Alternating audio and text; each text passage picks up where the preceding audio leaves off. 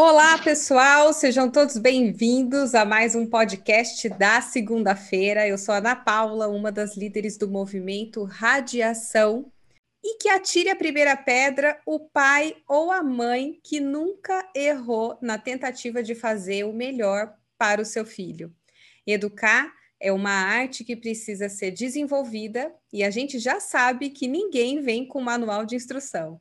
A vida é uma jornada com infinitas possibilidades e quando se fala em educação, o desafio aumenta, pois cada família carrega histórias, experiências e estão inseridas em contextos diferentes. Então, como educar com limites? Como estabelecer o diálogo com os filhos sem deixar de exercer autoridade como pais?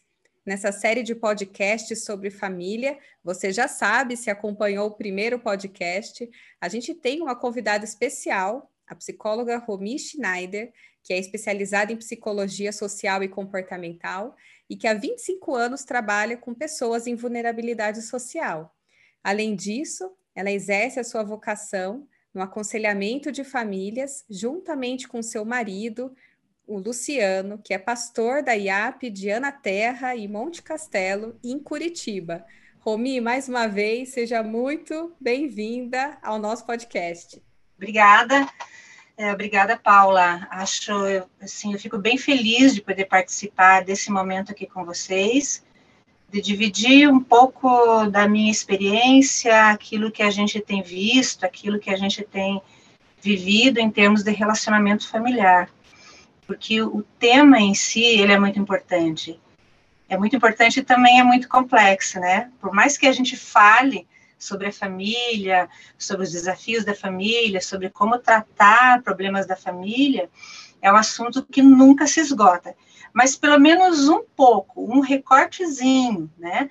Da, das situações que nós encontramos na família e de como nós podemos lidar com ela, com elas, eu acredito que a gente pode tratar disso aqui e a gente pode aproveitar esse tempo, né, para crescer e para aprender um pouquinho mais também juntos. Tô vendo que o papo de hoje vai ser muito bom e a gente já volta após a vinheta.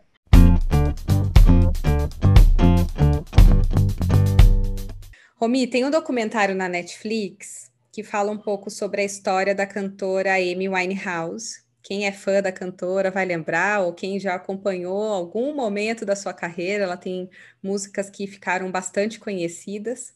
E a gente sabe do seu vício em drogas e álcool, que foi algo devastador e acabou com a vida dela. Muito nova, inclusive. E ela teve uma série de relações abusivas ao longo da sua vida, tanto com o pai quanto com o ex-marido, a própria imprensa colaborou muito para se intensificar esses abusos. E teve um trecho do documentário dela que ela mesmo diz, ela fala que gostaria de ter tido limites dos pais. Aquilo me chocou de uma forma. Faz um tempão já que eu já assisti o documentário, mas eu lembro bem dessa parte da fala dela. E antes da gente entrar no assunto do podcast de hoje, eu acho que seria muito legal ter a sua ajuda para dialogar mais sobre como construir uma educação com limites. Como é que a gente desmistifica o tal do limite, Romi? Porque acho que muita gente tem medo de, de não conseguir dosar, de não encontrar o equilíbrio e acabam colocando uma sobrecarga que talvez não seja benéfica nem de um lado nem para o outro. É, é, realmente, Paula, quando a gente fala de educação, existem muitos, muitos equívocos, né? Na compreensão, naquilo que a gente acha que é o correto, o que não é, na forma como a gente interpreta também o que, o que é educar. E a verdade é que, retomando a tua fala, realmente educar é um grande desafio. Se os filhos viessem com manual, ajudaria bastante, né?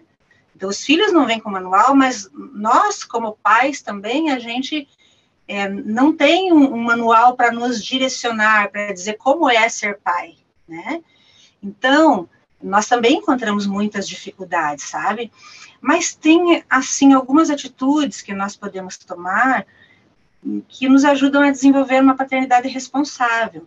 E uma delas é justamente esse ponto que foi colocado, estabelecimento de limites. Essa palavra é muito usada, mas ela é pouco compreendida.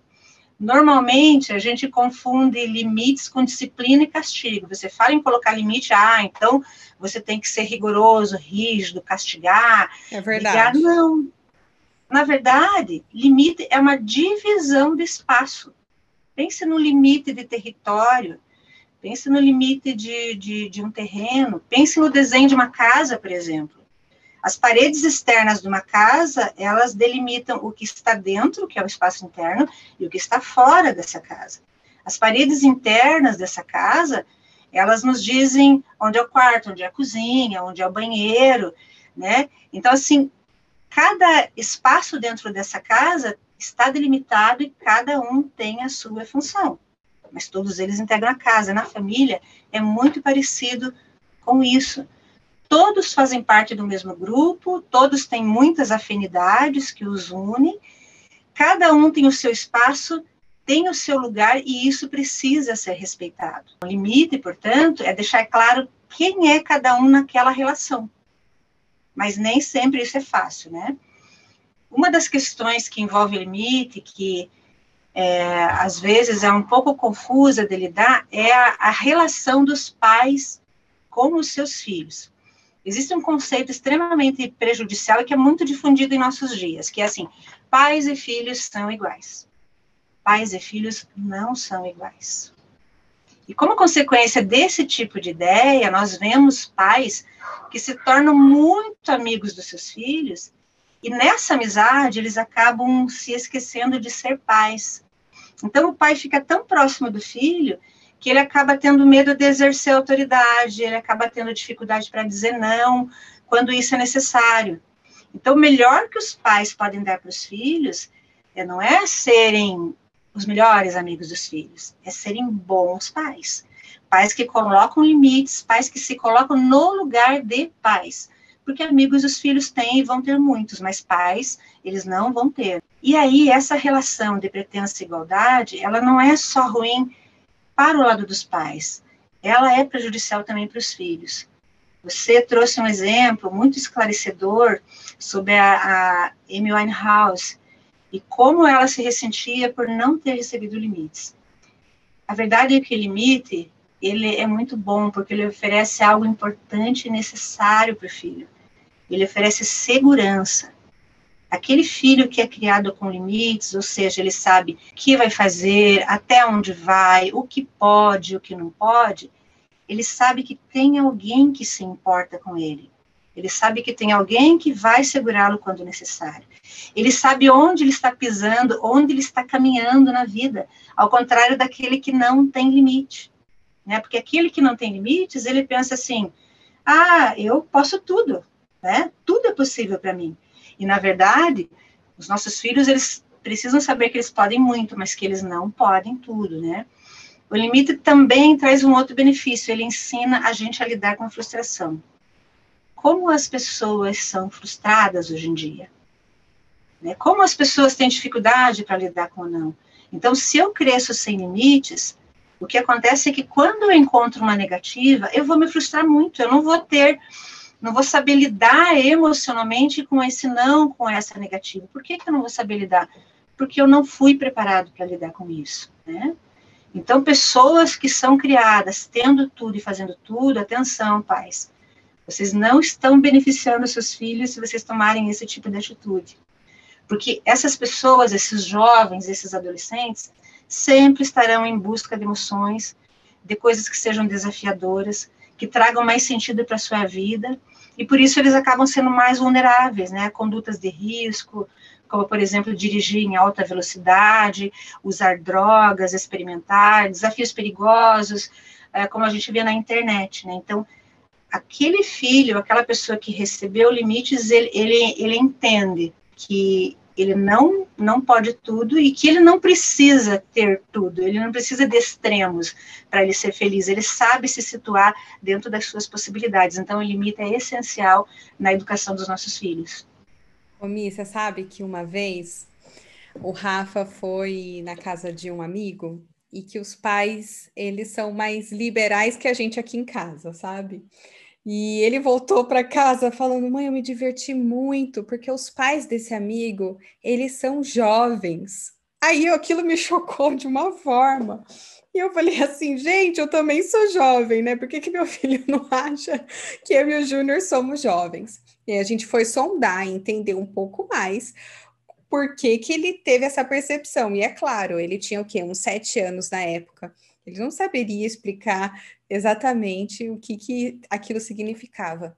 E a gente foi sondando, sondando, até que a gente falou, né, filho, por que, que você acha que os pais desse amigo são jovens?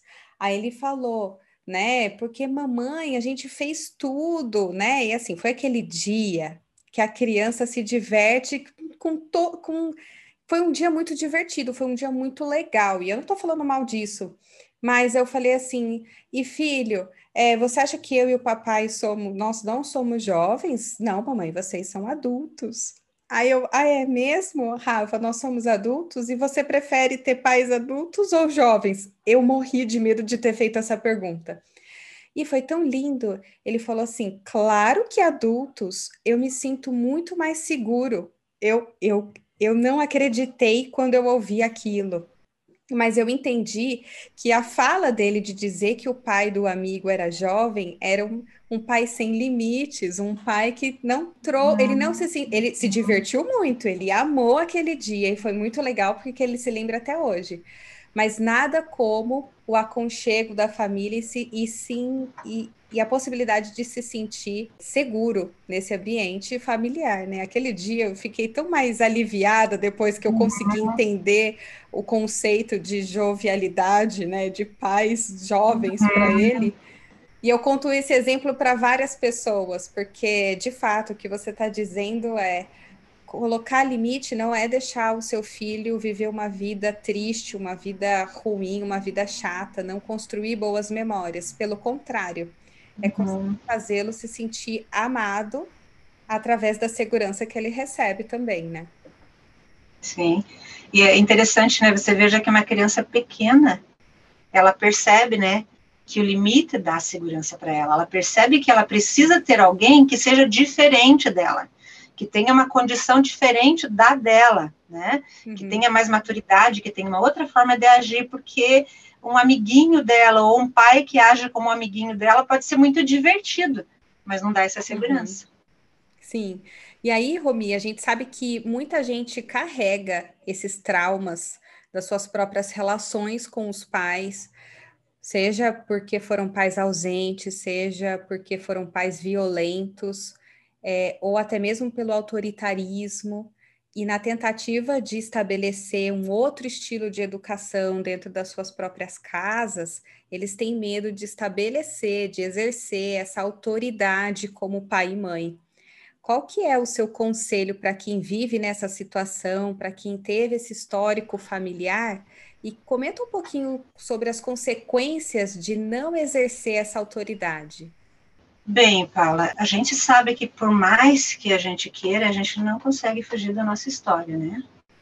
A nossa história nos constitui, nos constitui a nossa história, em grande parte, ela está relacionada com o que nós somos hoje em dia. Então, aquilo que nós vivemos para bem ou para mal, aquilo que os nossos pais nos deram também, para o bem ou para o mal, isso nos construiu, isso fez de nós quem nós somos, né? No entanto, o nosso grande desafio é pegar isso que nós trouxemos da nossa formação, né, aquilo que nós aprendemos de bom, né, e trazer para a nossa vida, para a educação dos filhos, mas não permitir que essas vivências determinem o que nós somos no presente e como nós vamos educar os nossos filhos, né? O passado ele não pode ser evitado nem esquecido e, e nem estou dizendo que a gente precise fazer isso, mas nós não podemos nos tornar escravos dele, né? É, pegando os exemplos que você trouxe, né? diante de uma educação muito rígida, geralmente os pais eles assumem uma de duas posições extremas, né? Ou eles repetem o padrão que tiveram em casa, porque acham que isso é o certo, isso é o correto, isso é o melhor. É aquela história: se eu apanhei e não morri, meu filho não vai morrer também, né? A gente de vez em quando ouve falar esse tipo de, de frase, né? E aí eles se tornam muito duros com os filhos e esquecem que esses filhos vivem num outro contexto, numa outra época, é, que é totalmente diferente daquela época em que, em que esses próprios pais viveram na condição que eles viveram. Mas tem outros pais que se rebelam contra essa educação e aí se tornam permissivos. Sabe aquela ideia de eu não podia nada, meu filho vai poder tudo, meus pais me proibiam, eu não vou ficar proibindo meu filho, eu vou deixar o meu filho viver a vida que eu é, não pude, que meus pais me tolheram, né? Então, tanto uma posição como a outra, elas são extremamente prejudiciais. Porque você sai de um razoável que é a tua relação com teu filho, o presente, as circunstâncias, a personalidade tua e a personalidade dele, tudo que vocês vivem nesse momento, e você usa como referências um passado que não se encaixa mais nessa realidade de vida que nós temos hoje, né? Então, não quer dizer que a gente não pode aproveitar os bons exemplos, o conhecimento que a gente teve com os nossos pais, mas nós temos que construir uma relação diferente com os nossos filhos. Então, assim, a autoridade, ela precisa ser exercida. Porque se não tem autoridade, não existe comando. Só que a autoridade não é exercida só com a disciplina e com o castigo. A autoridade, ela também vem através do ensino, né? Quando você ensina, põe limites para o teu filho. Quando você ensina para o teu filho o que é certo, o que é errado. Quando você ensina para o teu filho não só o que é certo, o que é errado, mas você fala com ele sobre as coisas da vida, você está se colocando no lugar do pai, no lugar de mãe, de alguém que tem um conhecimento que eles não têm, e essa é uma forma muito legal de exercer autoridade, né? Então, assim, quando não existe comando, se a gente deixa os filhos soltos, né, e, e não exerce essa, essa autoridade, a gente acaba criando filhos sem direção. E esses filhos vão ser despreparados para lidar com a vida. Então, quando eles estão no ambiente paterno, eles até sabem, podem ter uma noção de como se comportar. Mas se em casa os pais são extremamente tolerantes e permissivos, o mundo não será permissivo com eles. Então, o exercício da autoridade de uma maneira equilibrada é essencial para o desenvolvimento dos nossos filhos. Isso é tão verdade, Romi. Eu lembro do João, Hoje ele está com quase cinco anos, mas o João foi aquela criança que começou a ir para a escola, para a creche muito cedo. Né? Eu sempre trabalhei e com oito meses o João ia para a escola. E ele chupava a chupeta. E em casa, na hora da soneca, o João sempre foi aquela criança que gostou de uma sonequinha. Na hora da, da soneca, chupeta. E na escola é do portão para dentro não tinha chupeta. É a regra da escola pois ele, com um aninho e pouquinho, a gente ia levando ele para a escola, chegava na porta da escola, ele tirava a chupeta, me entregava.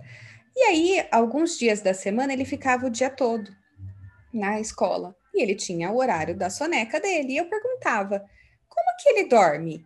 Ué, a gente deita ele no, no colchãozinho e ele dorme.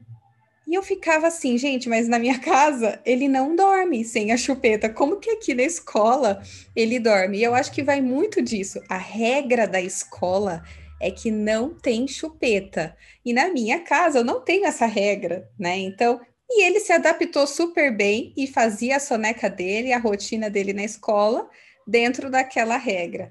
Claro que Aqui eu estou dando um exemplo bem simples, né? Um, um, exemplo pequeno perto do exemplo maior, do conceito que você trouxe, né? Dessa, desse paradoxo de não repetir padrão ou também não se rebelar contra os padrões que eles viveram, mas de conseguir criar as regras e colocar esse limite que a gente acabou de dizer, né? É, Paula, interessante dessa tua fala que ela exemplifica como os, os, filhos, mesmo os pequenos, eles fazem uma leitura dos pais. Primeiro que a gente tem uma relação emocional com eles que a escola não tem, né? É um outro tipo de relação, é uma relação de educação, nossa relação é emocional. E eles sabem disso. Eles também sabem o nosso ponto fraco, eles sabem até que ponto eles vão fazer com que a gente ceda, né? Então, assim, é muito mais difícil, às vezes, para a gente impor um limite do que alguém de fora, porque o nosso emocional está envolvido, porque nós também temos muita peninha deles, porque às vezes a gente coloca um limite, a gente quer exercer autoridade, mas daqui a pouco a gente já volta atrás, a gente já fica com dó por causa daquela carinha que ele fez, porque ficou, ficou tristinho. Na escola, não. ou eles tratam todo mundo da mesma maneira, estabelecem uma regra e fazem cumprir, ou eles perdem o controle. Mas como nós temos só um, a gente subestima essa possibilidade de perder o controle e acaba cedendo muito para eles. Isso também é um problema. E isso faz com que eles também aí arranjem os caminhos deles, né, para se virar como podem e para acabar é, burlando aquilo que a gente quer que eles façam, né? Exatamente.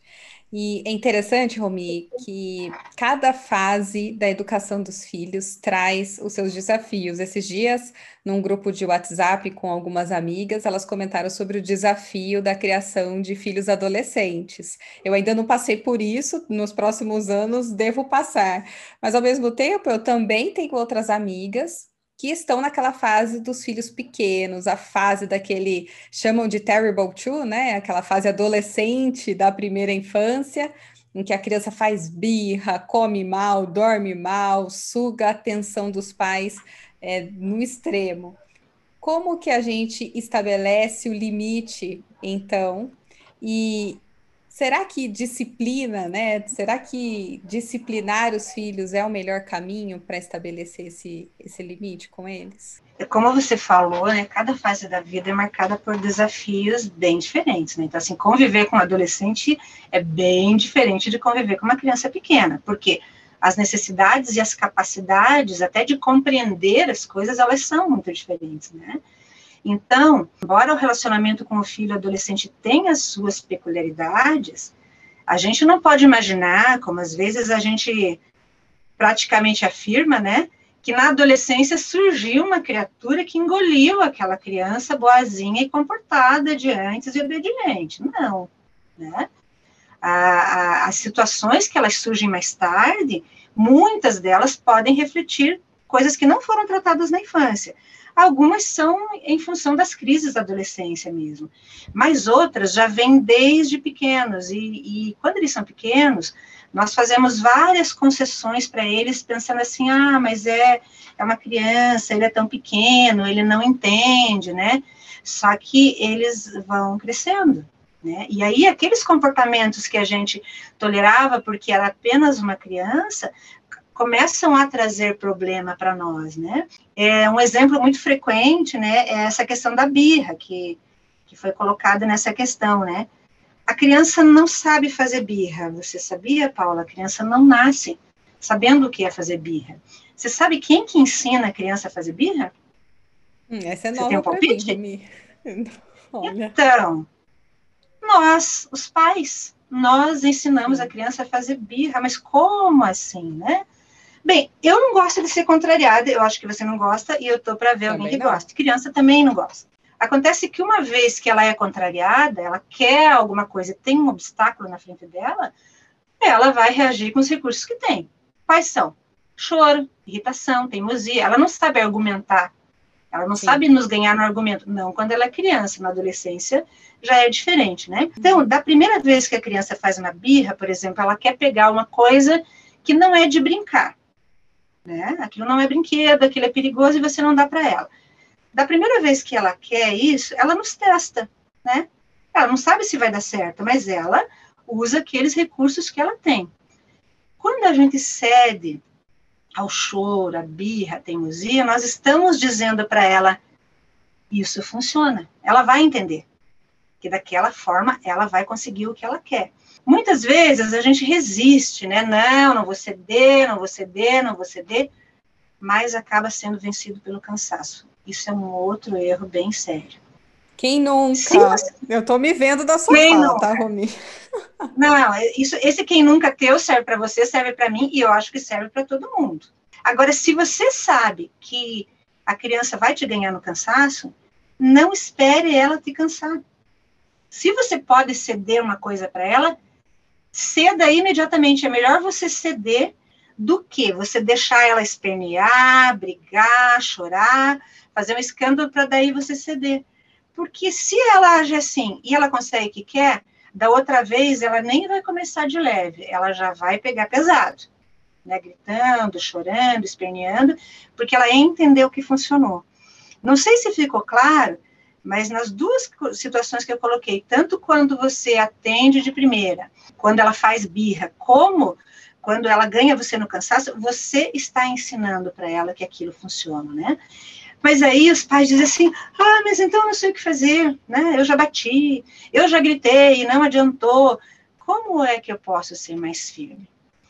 Bem, eu digo para você com certeza que bater e gritar não são sinais de firmeza, muito pelo contrário. A criança entende isso como sinal de fraqueza. Por que, que ela entende? Porque ela percebeu que ela consegue te desestabilizar, que ela consegue acabar com a tua paciência. Além de conseguir o que ela quer, ela tira você do seu normal. Então, você precisa ser firme nas suas palavras, você precisa ser firme nas suas atitudes, né? Mas não é uma coisa também fácil de fazer. Tem situações, por exemplo, quando a criança é pequena, vamos falar de uma criança pequena, entendendo que a gente está falando de uma criança pequena, eu já explico por quê. De repente, essa criança, quando fica irritada, nervosa, ou quer alguma coisa, ela começa a chutar, ela começa a bater. Né? Você já, já deve ter visto Sim. isso, já deve ter ouvido exemplos assim, né? Qual é a melhor solução nesse caso? Gritar com a criança, bater na criança? Não, não vai adiantar. Se ela é pequena, de modo que você pode segurá-la no teu colo, segure firme. Segure os braços dela, né? Segure as perninhas dela sem machucar, só segurar é segurar, não é apertar, né? E na medida em que a criança for se acalmando, você vai soltando. E você vai dizendo para ela: fica calma. Assim que você parar de chutar, assim que você parar de se bater, a mãe vai soltar. Eu posso ir soltando? E aí você vai soltando e a criança vai se acalmando com a tua fala, ela vai entendendo e você consegue controlar a situação, né? Agora, se for um caso, por exemplo, que ela está não está no teu colo, que ela é maiorzinha, né? Só evite que ela possa se machucar. Então, assim, coisas em que ela possa se bater, deixa ela lá. Deixa ela no sofá rolando, deixa ela rolando no chão. Ela não vai morrer. Ainda que ela fique roxa, né, e a gente vê esses casos, ela não vai morrer asfixiada por causa disso, tá? E isso é um apelo emocional que elas fazem e elas sabem fazer bem. Então, assim, o grande desafio, Paula, para você e para o mundo inteiro, né? é ficar uhum. calmo nessa hora e assumir o controle da situação, né? Então, é. não bajule enquanto ela estiver fazendo mãe. Outro dia eu vi uma criança, ai, que ela fazia bagunça, né? A gente estava na igreja, e daí ela jogava aqueles brinquedos para lá, jogava para cá, queria ficar andando, e a mãe ficava fazendo carinho nessa criança. Não está errado fazer carinho, mas não é a hora que a criança está A mensagem trabalho, que ela está passando... É, é justamente que isso funciona. Faça alguma coisa ruim e você vai ser recompensado. Então, a gente tem que se acostumar, Paulo, a dar uma atenção positiva para os nossos filhos, né? Dar uma atenção positiva, assim, quando seu filho está bem, quando ele está se comportando, quando ele faz coisas boas, é você dar atenção para ele. E não o contrário. Vamos dizer assim, você está lá lavando louça, ocupada, cheia de coisas para fazer, preocupada com tantas outras coisas que você tem para fazer depois de lavar louça, e a criança está falando, mãe, mãe, mãe, e você, ah, para de mexer, não tenho tempo, estou ocupada, e você ignora. Na hora que essa criança bate no irmãozinho, na hora que essa criança grita, derruba alguma coisa, você larga o que você está fazendo e você vai atender, né? Então, Sim. a gente deve procurar ser mais responsivo com os nossos filhos e não esperar para dar justamente essa atenção negativa quando eles estão aprontando ou quando eles estão tendo justamente um comportamento ruim. Isso faz muito sentido. Sabe que quando na primeira gestação, eu e o Júnior lemos alguns livros, e um que eu gostei bastante foi Crianças Francesas Não Fazem Manha.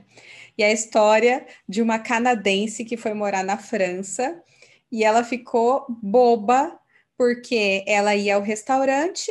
E aquela cena clássica que acho que todo mundo já passou, que enquanto um come, o outro fica com o filho, e aí o outro come rapidão para liberar para o prato do outro não esfriar e também poder sentar. E fica entretendo o filho ou dá tela para o filho assistir enquanto estão jantando em família num restaurante e tal. Aquela cena clássica que todo mundo já viu. E ela disse que foi um choque cultural para ela quando ela chega na França e as crianças sentam. E na França vem a entrada, o prato principal, a, a, vem tudo setorizado e não é aquela coisa de pedir tudo junto. E as crianças esperam sentadas e todos os pais, ela falava, e todos os pais comiam tranquilamente, riam e conversavam com seus amigos à mesa e as crianças super comportadas à mesa. E uma das coisas que eu me lembro que ela falou foi exatamente isso: essa questão do limite, de você ter a paciência para ensinar o seu filho. Da primeira vez pode ser que não funcione, da segunda vez pode ser que não funcione, mas ir mostrando para ele como se comportar em cada momento. E essa questão de não dê atenção ou não valorize uma, uma birra da criança, deixa ela entender que aquilo não é importante, deixa ela entender que aquilo não tem uma dimensão maior do que a falta de educação daquele momento, deixa ela entender que a atitude dela não é a esperada, não é a melhor forma de se comportar. E, e isso que você falou me faz lembrar uma situação assim que eu tive com o meu filho mais novo, nós sempre tivemos muito esse hábito de conversar com os meninos, assim, de se abaixar, olhar nos olhos, sabe, e conversar, mesmo quando eles eram é, pequenos, assim, bebezinhos, a gente falar com eles.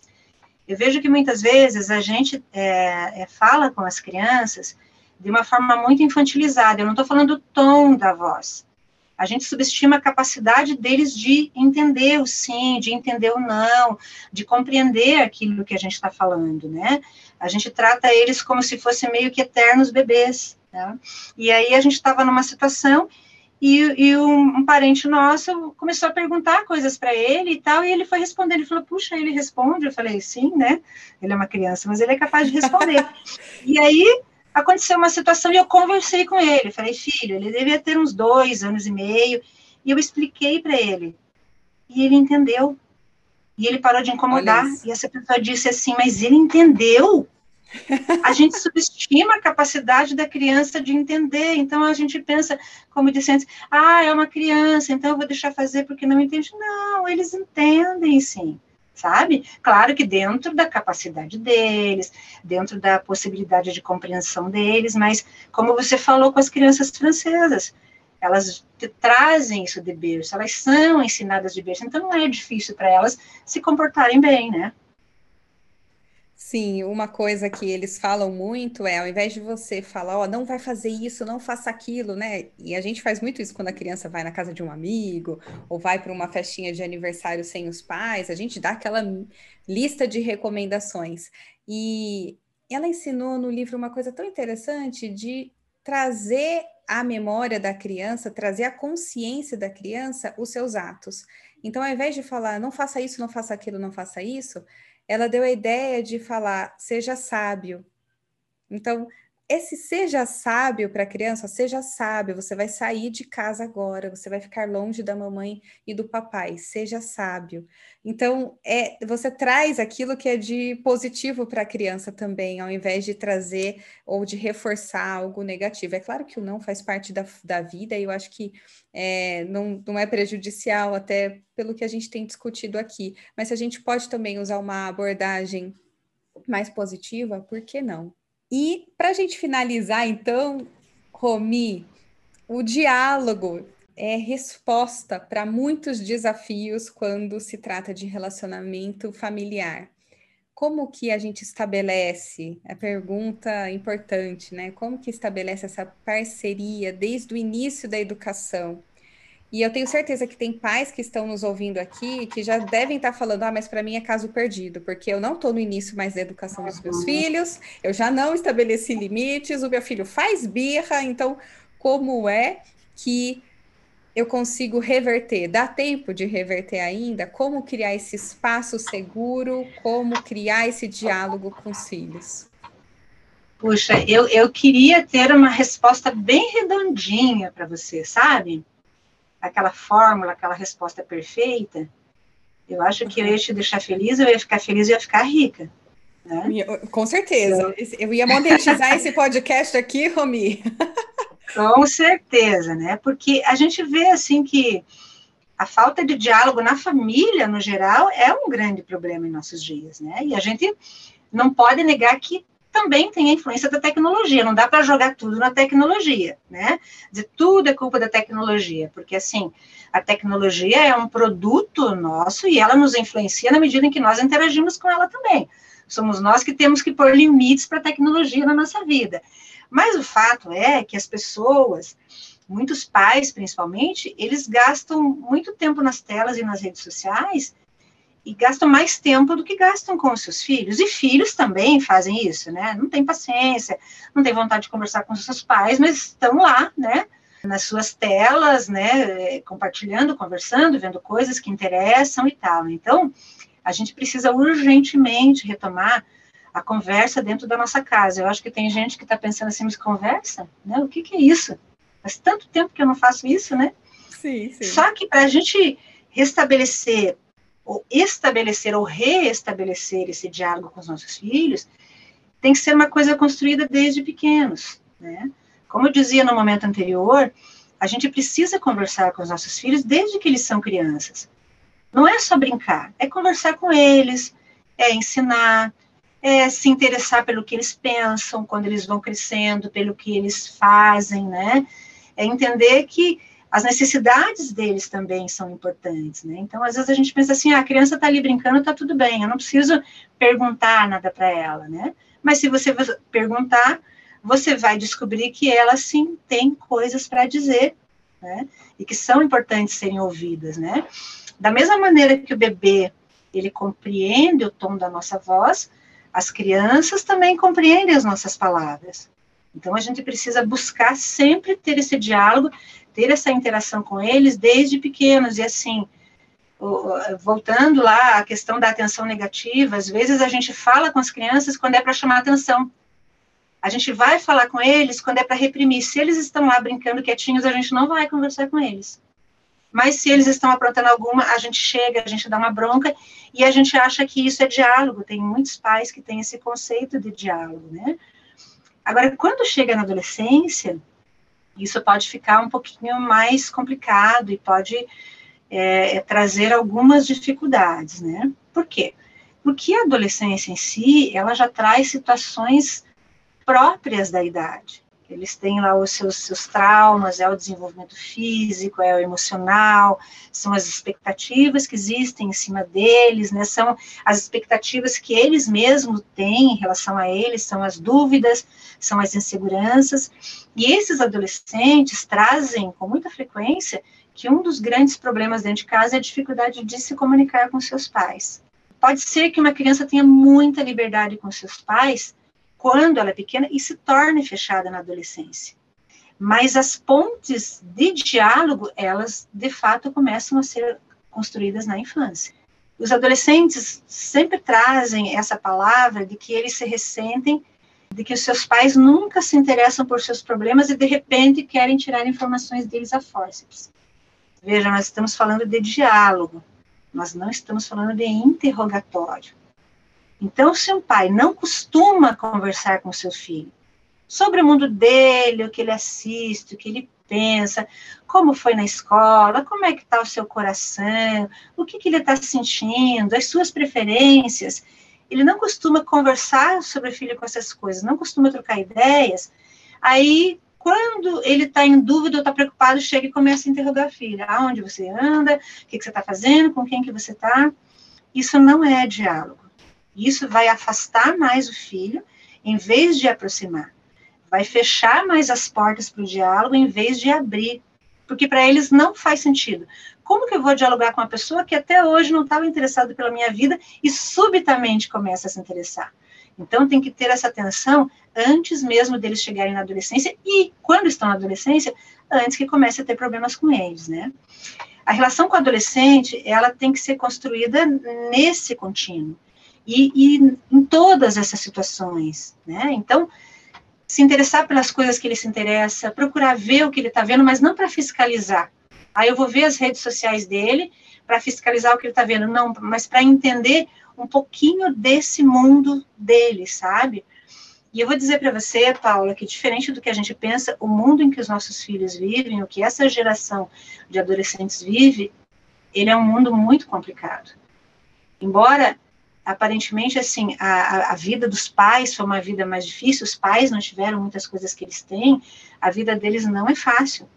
O tempo todo eles são bombardeados, né, por comparações, eles são bombardeados por cobranças, né, as redes sociais mostram para eles um mundo que é muito distante, é muito diferente, e, e no qual eles se veem obrigados a se adequar, a se enquadrar, eles convivem com, com os pares, com os outros adolescentes que são extremamente competitivos e que, diferente do que a gente pensa, também são muito intolerantes com as diferenças, né? Então, o tempo todo eles são cobrados para se encaixar e eles vivem muito expostos, diferente do que os seus pais viveram. Então, a gente precisa olhar para esse nosso filho adolescente, ainda quando ele nos irrita, ainda quando ele nos desobedece, como uma pessoa que tem muita informação, que sabe muitas coisas, mas que não tem a mesma maturidade que nós tínhamos, talvez, na época deles, né?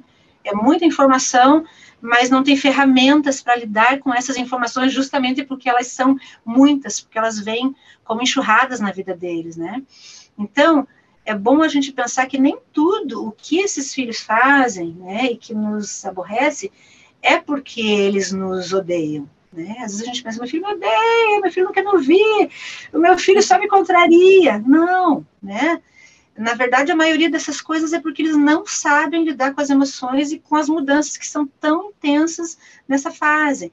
Então, a minha dica na adolescência é assim: comece se interessando pelo que ele se interessa tenta estabelecer um ponto de diálogo com ele que não seja negativo, que não seja só vai arrumar seu quarto, o que, que você anda fazendo, né? Junte as suas roupas, você não pode mentir para mim. Não, estabeleça pontos de contato positivos, que são baseados em interesse de, interesses dele, em coisas que ele gosta, é, no mundo dele. Outra coisa é assim, saiba aproveitar as janelas que eles abrem por mais fechados que os filhos sejam, na adolescência principalmente, tem um momento da vida é, que eles abrem uma janela e falam alguma coisa sobre os sentimentos, sobre aquilo que eles estão vivendo. Mas o problema é que quando eles abrem essa janela, muitas vezes a gente invade. A gente não tem tato para lidar e aí a gente quer saber tudo. Vou dar um exemplo. Ele nos pergunta com que idade você começou a namorar. Você já. Por quê? Você está querendo namorar? O que, que você está pensando? Tem alguém interessado em você? Me conte tudo, entende? É. Aí essa janelinha Assusta. que podia ser muito. Assusta. Essa janelinha que podia se tornar uma porta, ela acaba se fechando, né? Então, eu diria assim que quando se trata de seres humanos, principalmente de família, de filhos, né? Para quem está aí desanimado, para quem está aí achando que não tem solução, é, existem coisas que são difíceis de recuperar, principalmente se elas foram falhas em algum momento da vida, mas jamais elas podem ser consideradas perdidas, jamais.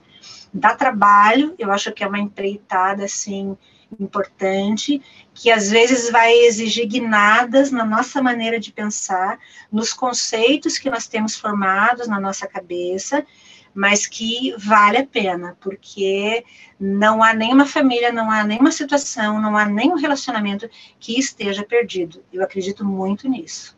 Com certeza, Romi. E lembrar que a gente tem um Deus que cuida da gente e que, da mesma forma que a gente ama o nosso filho, a gente quer o melhor para ele, Deus também nos ama, quer preservar o amor o respeito, a consideração que existe dentro das famílias e a gente pedir a ele sabedoria na criação dos nossos filhos, contar com a orientação do Espírito Santo para nos guiar, para nos ajudar, porque nós somos imperfeitos, como a gente disse no início, é difícil, a educação não vem com manual, não é fácil criar essas pontes de contato, estabelecer essa, esse diálogo com os filhos, ainda mais num, em uma fase em que eles estão se autoafirmando, aprendendo sobre né, como lidar com essa enxurrada de hormônios e desafios da adolescência, né, entrando numa nova fase de descobertas.